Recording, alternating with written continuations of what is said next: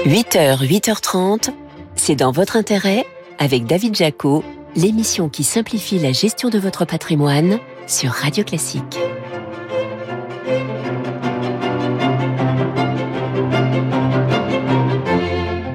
Bonjour, merci d'être là avec nous ce matin sur Radio Classique. Nouveau numéro de C'est dans votre intérêt. Au sommaire, nous verrons si l'inflation va vraiment revenir à 2% d'ici deux ans, comme vient de le réaffirmer le gouverneur de la Banque de France.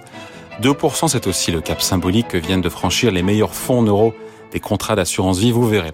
Votre invité, ce sera Cyril Chiche, le directeur général de la FinTech Lydia, qui a déjà conquis 7 millions d'utilisateurs, avec pour unique credo lutter contre la complexité bancaire.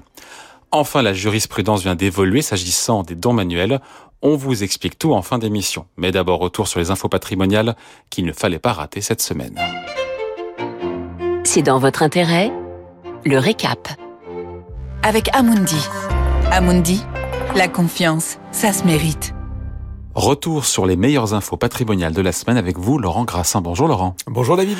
Directeur de la rédaction de Boursorama. On commence notre récap par une nouvelle qui va parler à tous les amateurs de belles voitures. Euh, oui, parce que belles et grosses voitures riment avec taxes. Et notamment, c'est l'instauré début 2022 sur les véhicules jugés trop lourds, comprendre dont le poids dépasse 1,8 tonnes, à l'exception bien sûr des voitures 100% électriques et hybrides rechargeables. Bon, j'imagine qu'on doit retrouver un trio de marques allemandes parmi les, les plus concernés par cette taxe de 10 euros par kilo au-dessus du seuil que vous venez d'évoquer. Alors c'est vrai, mais pas totalement. BMW arrive en tête avec 15,2% des véhicules vendus en France l'an dernier, Mercedes est en 3, Audi en 4, mais la surprise, c'est de retrouver Renault en deuxième position, principalement à cause du trafic, fourgon utilitaire, certes, mais dont il existe une déclinaison pour les particuliers et pour les possesseurs de voitures les plus lourdes, qu'on imagine aussi les plus chères, ça représente, on imagine, une somme assez rondelette. Eh bien, Étant donné que ces voitures les plus lourdes étaient souvent soumises au malus écologique et que le cumul avec le malus au poids était plafonné à 40 000 euros, finalement celui-ci ne s'appliquait souvent pas. Mais attention, ce plafond vient d'être relevé à 50 000 euros pour 2023, gare aux mauvaises surprises. L'histoire ne dit pas l'âge moyen des conducteurs. En revanche, on sait que c'est un facteur, je parle de l'âge, qui peut parfois tout compliquer quand on cherche à souscrire un crédit immobilier. Oui, c'est un petit peu la conclusion d'une étude publiée par le courtier Vous Financez. Alors certes, les seniors, ils sont appréciés par les banques, ils empruntent sur des durées courtes, 15 ans en moyenne, ils ont de l'apport, des assurances vie, ou sont déjà propriétaires, et ils ont des charges souvent plus faibles. Bah oui, les enfants vivent leur vie. Hein. Ouais, et pourtant, le courtier dit que seuls 10% des emprunteurs avaient plus de 50 ans en 2022 et 3% plus de 60 ans. Oui, un chiffre en recul d'ailleurs, puisque les plus de 50 ans étaient 12% en 2020 et 17% en 2019, en cause notamment eh bien, le durcissement des conditions d'octroi concernant le taux d'endettement maximum, pénalisant lors de la baisse des revenus à la retraite, et au niveau des taux de l'usure qui compliquent les projets des emprunteurs les plus âgés à cause du taux d'assurance souvent élevé. Allez Laurent, une bonne nouvelle en tout cas pour celles et ceux qui ne jurent que par le liquide, le cash, cette initiative de trois banques françaises qui concerne les distributeurs de billets. À partir du quatrième trimestre, BNP Paribas, Société Générale et Crédit Mutuel Alliance Fédérale, qui possèdent le CIC, vont commencer à mettre en commun les 15 000 distributeurs de billets qu'ils gèrent en France. Des économies, certes, pour ces groupes, mais aussi, et c'est bien ce qui nous intéresse, pour leurs clients qui pourront bénéficier d'une offre de distributeurs jusqu'à trois fois supérieur, où ils pourront bien sûr retirer de l'argent sans frais et effectuer des opérations bancaires simples. Parce que oui, David, eh ben oui, ça coûte d'être infidèle à sa banque en matière de retrait, 12,75 euros par an en moyenne, selon Panora Bank. Bon, c'est pas non plus énorme, mais ils seront toujours mieux dans la poche de nos auditeurs. Voilà. Enfin, à l'heure où le retrait de la cote d'EDF se précise, j'avais envie de, de, rappeler que toutes les privatisations ne sont pas de mauvaises affaires. Oui, bien sûr, je vais vous parler de FDJ, dont les perspectives 2023 ont déçu et qui a chuté de 5,4% mercredi, jour de la publication de résultats 2022 pourtant solides. Bah, du coup, ça tombe un peu à peu à votre histoire, non? Mais non, David, que les investisseurs se rassurent, le titre gagne toujours plus de 85% par rapport à son cours d'introduction de 19,4 90, moralité, si vous voulez gagner de l'argent avec FDJ, mieux vaut peut-être acheter l'action qu'une grille de loto. C'est la morale de l'histoire. Merci Laurent Grassin pour ce récap, directeur de la rédaction de Boursorama. Allez, cette question à présent, l'inflation va-t-elle vraiment revenir à 2% d'ici deux ans en France? C'est dans votre intérêt? La question à un milliard de dollars. Et oui, l'inflation va-t-elle bientôt revenir à 2% C'est notre question de la semaine. Bonjour Christian Parizeau. Bonjour. Chef économiste d'Orel BGC. Le gouverneur de la Banque de France l'a réaffirmé il y a quelques jours. La BCE va ramener l'inflation en France à 2% d'ici fin 2024, voire début 2025. Est-ce qu'on doit le croire sur parole? Alors, il est obligé de dire ça. Très clairement, il n'a pas le choix. Maintenant, la, la vraie question, c'est que ça va pas être une désinflation continue. C'est-à-dire que très, très, très progressivement, l'inflation va ralentir. Ça sera pas en ligne droite et il y aura sûrement euh, des chocs euh, et des retours euh, d'inflation à attendre dans les prochains mois et ça s'annonce quand même particulièrement difficile. Alors, il y a toujours le côté erratique lié au prix de l'essence, mais on le voit aussi, il y a des tensions inflationnistes aujourd'hui qui sont beaucoup plus durables, avec des tensions sur le marché du travail qui se traduisent par des hausses de salaire, avec des tensions sur certains prix de, de biens. Et donc, oui, on va peut-être revenir un jour à 2%, mais ça sera long et ça sera sûrement pas en ligne droite. Et ça sera peut-être plus tard que début 2025. C'est toute la question aujourd'hui que l'on a, parce que quand on regarde les mouvements de l'inflation au mois le mois, parce que là on parle en glissement sur un an, en variation sur un an, mais au mois le mois, on s'est aperçu que les ajustements de prix euh, sont encore assez importants. On a encore de l'inflation qui va arriver dans les prochains mois, notamment en France. Et puis il faut pas oublier une chose, c'est qu'on a subventionné certains prix. Vous savez, c'est le fameux bouclier énergétique. Et ben ce bouclier énergétique a artificiellement fait baisser les prix, mais euh, clairement un jour, quand on va les retirer, quand on va le, supprimer, ça fait rebondir les prix. Et c'est ce qu'on a vu avec, par exemple, les prix de l'électricité sur le mois de février. Donc, donc il n'est pas sûr que le pic d'inflation soit vraiment derrière nous en France? Ah, Le pic d'inflation, Peut-être, oui, si, parce que je vous rappelle qu'on était monté euh, sur des niveaux quand même exceptionnels. Aujourd'hui, on est sur 6%. L'INSEE voit l'inflation autour de 5% au mois de juin. Voilà, ce qu'il faut bien comprendre, c'est que ça sera plus difficile de passer de 6 à 3, ou voire à 2, que le grand mouvement qu'on a eu de désinflation euh, par rapport au pic. Donc le risque que l'on a aujourd'hui, c'est plutôt que l'inflation se stabilise euh, sur des niveaux nettement supérieurs à, aux 2%. Donc on est en phase de désinflation, elle est en cours grâce au prix de l'énergie qui ne monte plus. Pourtant, on a toujours l'inflation dans les services ou dans l'alimentation, et là, il n'y a pas de signe de reflux. Alors surtout sur l'alimentation, euh, alors c'est vrai qu'on avait tendance à dire que les prix dans l'alimentation ce sont les prix les plus volatiles, mais euh, ce qu'on constate c'est qu'il y a quand même des éléments aujourd'hui qui se mettent en place pour dire qu'on va être quand même sur des prix alimentaires qui vont être beaucoup plus euh, dynamiques dans les prochains mois, voire les prochaines années. Donc ça c'est important parce que ça joue sur votre perception de l'inflation. Vous n'achetez pas tous les jours un ordinateur, vous n'achetez pas tous les jours une voiture. Par contre tous les jours vous allez faire vos courses et ça joue énormément dans votre perception de l'inflation. Et ça ces prix-là pourraient rester quand même euh, relativement dynamique dans les prochains mois. Il est possible qu'on ait une inflation durablement entre 3 et 4% et que la BCE se trompe c'est pas un scénario aujourd'hui qui est totalement impossible parce qu'on a des vrais éléments aujourd'hui durables euh, d'inflation. Alors d'une part, euh, on a ces tensions, ces tensions salariales qui pourraient rester beaucoup plus fortes que par le passé parce qu'on a quand même aujourd'hui un marché du travail qui reste tendu. Alors c'est une bonne nouvelle peut-être pour les gens qui, qui travaillent, mais d'un autre côté, ça veut dire qu'on a forcément des hausses de salaire qui sont peut-être un petit peu plus dynamiques euh, que par le passé. On a on a aussi des tensions liées au fait qu'on n'est plus sur un commerce mondial aussi fluide que par le passé. Euh, on a aussi des coûts de production euh, énergétiques qui augmentent pour les entreprises. Donc on va dire qu'il y a un ensemble d'éléments structurels hein, euh, qui font qu'aujourd'hui, on est peut-être sur une inflation durablement plus élevée. C'est un scénario à prendre au sérieux. Oui, très clairement. Il n'est pas farfelu. Il n'est pas du tout farfelu. Et c'est vrai que ça peut surprendre parce qu'il y a encore je vous aurais dit il y a encore un an ou deux, la, la Banque centrale euh, fait tout pour que l'inflation soit à deux, et aujourd'hui, je vais vous dire, elle fait tout pour éviter que l'inflation dépasse les deux.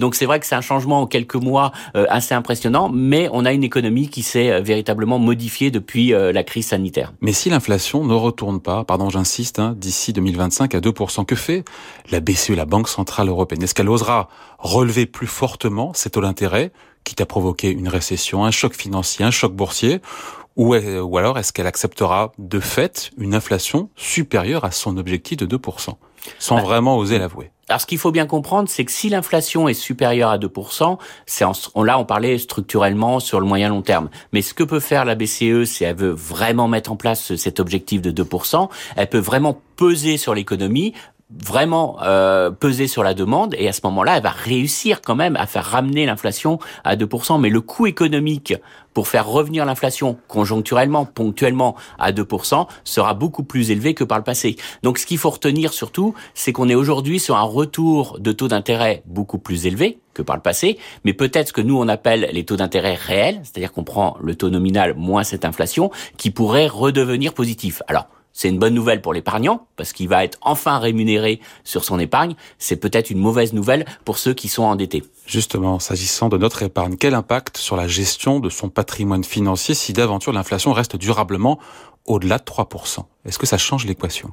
Alors ça change euh, pleinement l'équation. D'une part, ça veut dire que vous exigez plus de rendement. Hein, c'est clair qu'aujourd'hui c'est fini les taux bas et vous pour prendre du risque, il va falloir avoir plus de rendement. Alors on dit si on est vraiment, alors là je parle vraiment à moyen terme, hein, je parle pas sur du très court terme, mais si on est sur une vraie reprise de l'inflation, ça veut dire qu'on va aller vers des actifs qui ne sont pas sensibles à l'inflation. Et encore une fois, je parle à moyen terme parce qu'à court terme c'est pas totalement vrai, mais à moyen terme c'est la bourse par exemple qui vous protège. Pourquoi? Parce que la bourse vous cotez le capital des entreprises euh, et la rentabilité des entreprises. Or les entreprises peuvent monter les prix, elles montent leur chiffre d'affaires avec l'inflation et les bénéfices aussi. Donc elles sont pas sensibles, cet actif euh, financier n'est pas sensible à l'inflation. On peut mettre aussi en avant l'immobilier. Alors juste un petit bémol, à court terme, l'immobilier peut être sensible à l'inflation dans le sens que si les taux d'intérêt remontent, ça fait baisser la valeur euh, des biens immobiliers. Mais à l'inverse, les loyers sont indexés sur l'inflation. Et n'oubliez pas une chose, c'est que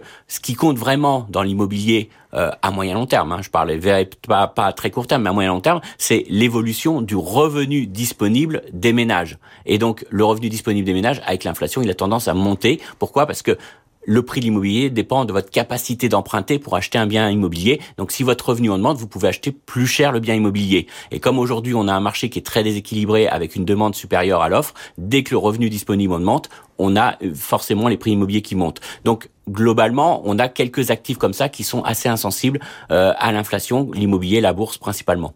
Merci Christian Parizeau, chef économiste d'Orel BGC. Merci à vous. Merci. Allez, on parle maintenant d'une fintech française qui veut vous simplifier la banque et l'épargne. Tout un programme. L'invité de David Jaco. Votre invité, c'est Cyril Chiche, le directeur général de la fintech Lydia. Bonjour. Bonjour. Lydia fait donc partie des pépites françaises, des licornes françaises. Cette entreprise valorisée plus d'un milliard d'euros. Votre application permet notamment, mais pas seulement, de réaliser des virements de façon ultra simplifiée en France. Il y a 7 millions d'utilisateurs de Lydia. Votre credo, si je résume, c'est de simplifier les opérations bancaires de vos utilisateurs. Donc en gros, vous battez contre la complexité bancaire. C'est ce qui explique le succès phénoménal de Lydia.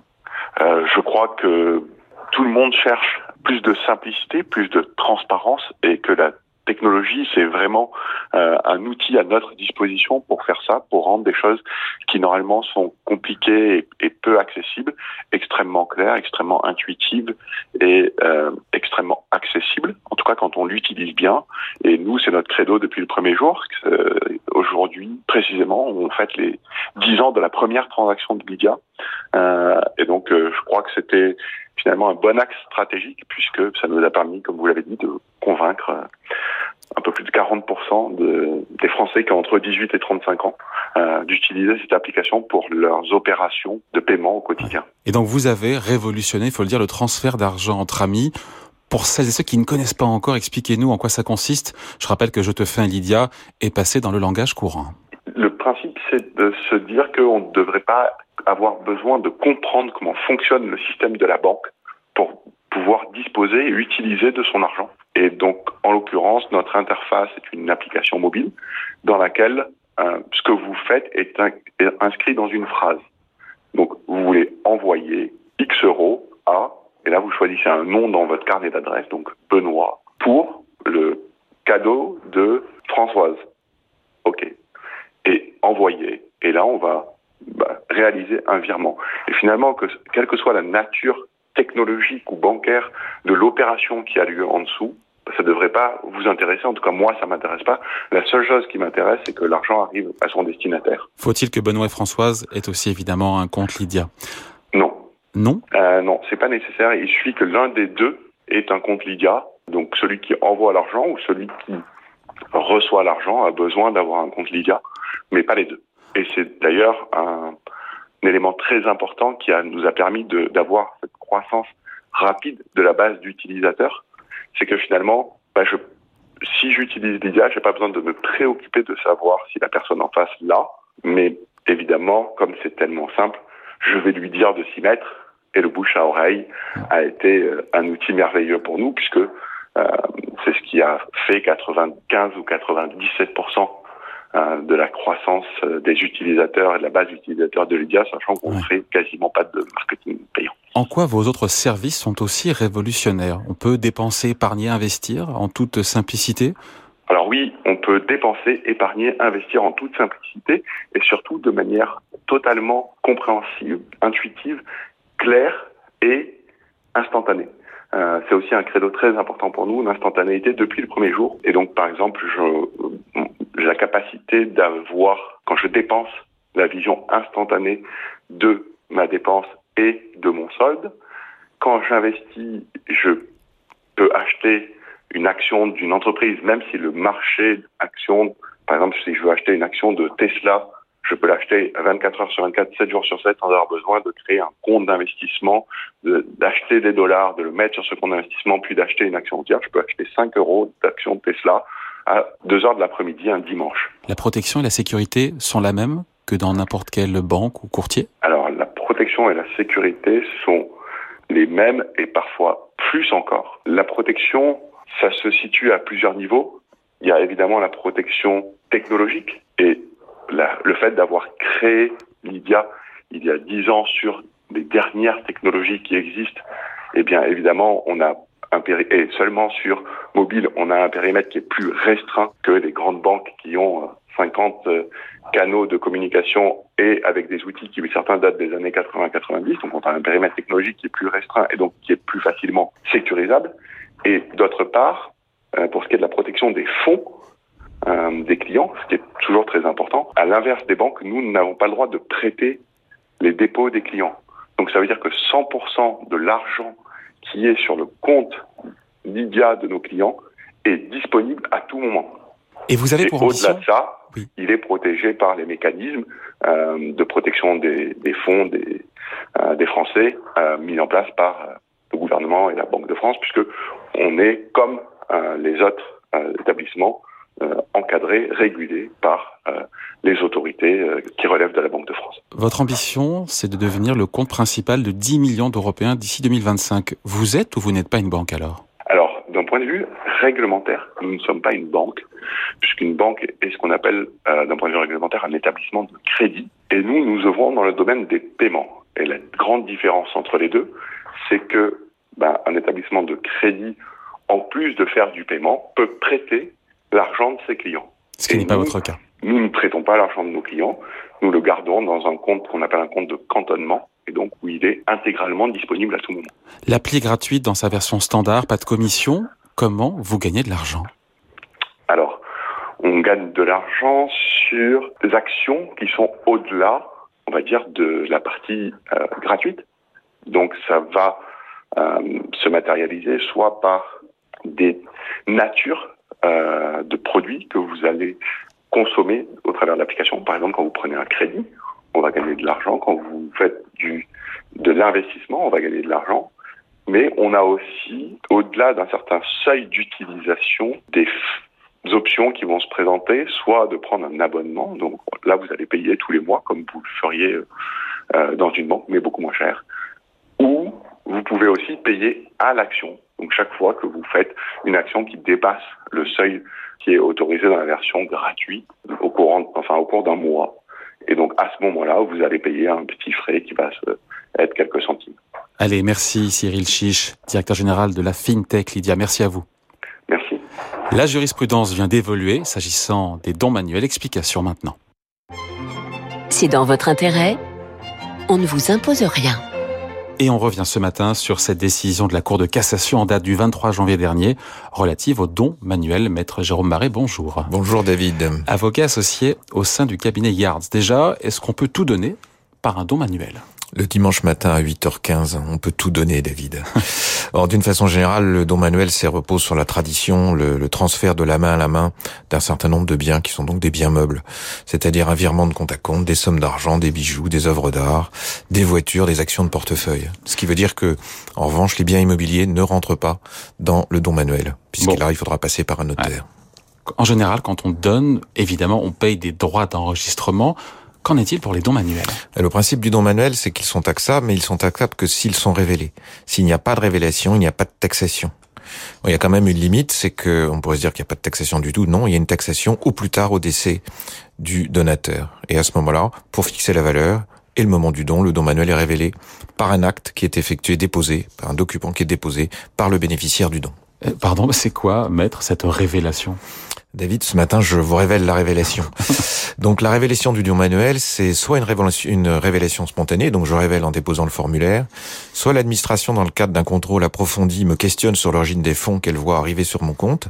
Et si je ne veux pas subir une taxation d'office sur le fondement des revenus d'origine euh, indéterminée, je vais déclarer le don manuel. Soit l'administration voit une incohérence dans laquelle elle me, au travers de laquelle ou à cause de laquelle elle m'adresse une demande de renseignement. Soit enfin parce qu'il y a un différent entre héritiers ou bénéficiaires et que ce, don, ce ce différent est révélé au, travers d'une décision de justice. Hmm. Donc, dans ces trois hypothèses de révélation, le paiement des droits doit être effectué au plus tard dans un délai de 30 jours. Donc, on doit obligatoirement payer dans ce délai. Vous avez raison.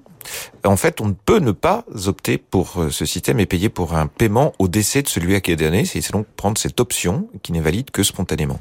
Bon, parlez-moi donc de cette jurisprudence. C'est le sujet de ce matin, du mois de janvier si je suis rattrapé par la patrouille et que je n'ai pas pris cette option spontanément, cette jurisprudence m'indique que je devrais payer dans le délai de 30 jours. Autrement dit, si je n'opte pas pour le paiement au décès, dans le cadre d'une déclaration spontanée, je cours le risque, en cas d'information de l'administration, de devoir payer l'impôt plutôt que je ne l'aurais souhaité. Voilà ce que nous dit cette jurisprudence. Donc il n'y a plus de doute. Le doute il n'y a plus de doute, le doute ne court plus. Bon, comment s'articule la donation euh, via don manuel qui, je comprends, ne se passe pas forcément devant un notaire avec les autres donations qui, elles, pour le coup, sont notariées Oui, ça c'est une vraie question parce qu'en réalité, donc, euh, on est soumis à un barème progressif, hein, 45% au maximum au-delà d'un million huit. Et donc le don qui est révélé va être pris en compte pour le calcul des droits de donation notariés ultérieurs. Donc, si je comprends bien, le don manuel va venir augmenter la taxation des donations ultérieures. Exactement. S'il y a un don qui est à l'intérieur d'un délai de 15 ans, on va cumuler tous les dons, manuels ou pas manuels, et la donation euh, ultérieure va tenir compte des dons qui ont été passés préalablement. Mais alors, si je ne révèle pas le don, si je ne suis pas rattrapé, comme vous dites, par la patrouille, que se passe-t-il au décès du donateur? Eh bien, au moment de la succession de celui qui m'a donné, je dois inclure cet actif ou ces actifs dans l'actif de succession. Et pour quelle valeur? Eh bien là encore, un sujet particulier, vous avez raison David, soit on donne la valeur de la transmission au moment du don, soit au moment où c'est révélé à la succession. Et on prendra la valeur la plus élevée des deux, c'est ce que nous dit le Code des impôts. Ça veut dire que si la valeur à la transmission est supérieure à celle au moment du décès, je vais acquitter bah, des droits supérieurs à ceux que j'aurais payés si le bien n'ait pas été donné, était demeuré dans la succession. J'espère que tout le monde nous suit. Exactement. C'est-à-dire que je peux me retrouver dans une situation où, un, je vais payer plus qu'au moment de la révélation si le bien a pris de la valeur. Et deuxièmement, je peux me retrouver aussi dans une situation compliquée si j'ai consommé le don et que je n'ai plus les liquidités pour payer. Allez, merci Jérôme Barré, avocat fiscaliste associé au sein du cabinet Yard. Merci à vous. Merci David. Allez, on vous parle maintenant d'assurance vie avec une bonne nouvelle pour des millions d'épargnants. C'est dans votre intérêt, en avoir ou pas Eh oui, car après une décennie de rendement familique, les fonds en euros retrouvent de l'attrait. Bonjour Marie-Christine Sanquin. Bonjour. Rédactrice en chef patrimoine aux échos. Les rendements sont en nette hausse, ça fait du bien, j'ai envie de dire, parce que tous les épargnants qui ont une assurance vie détiennent, on le sait, du fonds en euros. Oui, du fonds en euros parce que c'est un placement sûr, c'est un placement où le capital est garanti. Mais c'est vrai que depuis ces dernières années, on s'était habitué à des rendements euh, familiques euh, qui diminuaient d'année en année. Et là, ben, on a l'impression qu'en 2021, on a un peu touché le fond de la piscine. Et pour 2022, les rendements sont annoncés en, hausse et même en, nette hausse, hein, puisqu'on devrait passer euh, d'un rendement moyen qui était de 1,3% euh, en 2021 à un rendement qui devrait être de 1,9%, euh, voire 2% pour 2022. Donc c'est quand même un, un net progrès c'est une bonne chose. Quels sont les, fonds en euros qui rapportent le plus, au-delà de 2%, sans avoir, euh, je précise, sans avoir à investir dans des unités de compte euh, à côté Ce sont les, contrats en ligne, chez les mutualistes? C'est bon de le préciser, parce que d'un côté, vous avez ces fonds en euros où le capital est garanti, et de l'autre, les, les, unités de compte sur lesquelles le capital n'est pas garanti, et c'est l'épargnant qui, qui, prend le risque. Là, on parle bien des fonds en euros, et c'est vrai que quand je parle d'une moyenne aussi bien euh, 1,3% pour 2021 que 1,9 voire 2 euh, pour, pour 2022. Il s'agit d'une moyenne et vous avez des contrats qui sont nettement au-dessus, des contrats qui sont nettement au-dessous.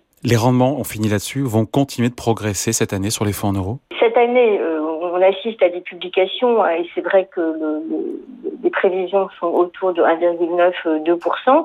Euh, bah, il est fort probable que vu les nouvelles conditions de marché, euh, les rendements des fonds en euros continuent à progresser dans les années suivantes, puisque euh, les assureurs, pour placer l'argent qui, leur est confié, vont bénéficier de, conditions de marché plus favorables avec des taux obligataires supérieurs. Mais il y, aura ce, ce, ce temps de latence, le temps que le stock obligataire se renouvelle, ça va être assez long. Alors les, assureurs, ils vont placer quoi? Bah, la, la nouvelle collecte et ils vont placer euh, également les obligations qui arrivent à échéance, euh, qui, vont leur servir d'apport pour racheter euh, des obligations à des taux qui sont honnêtement plus avantageux pour l'épargnant. Donc on peut parier sur une remontée progressive du rendement de, ces fonds en euros qui sont si précieux pour les, assurés et qui sont souvent le fondement même de leur patrimoine financier. Allez, merci Marie-Christine Sonquin, rédactrice en chef patrimoine aux échos. Merci à vous. Je vous en prie. Voilà, c'est dans votre intérêt. C'est fini pour aujourd'hui. Émission à réécouter en podcast sur radioclassique.fr et sur vos plateformes habituelles. Je vous retrouve dimanche prochain. En attendant, la musique revient avec votre week-end Radio Classique présenté par leur maison.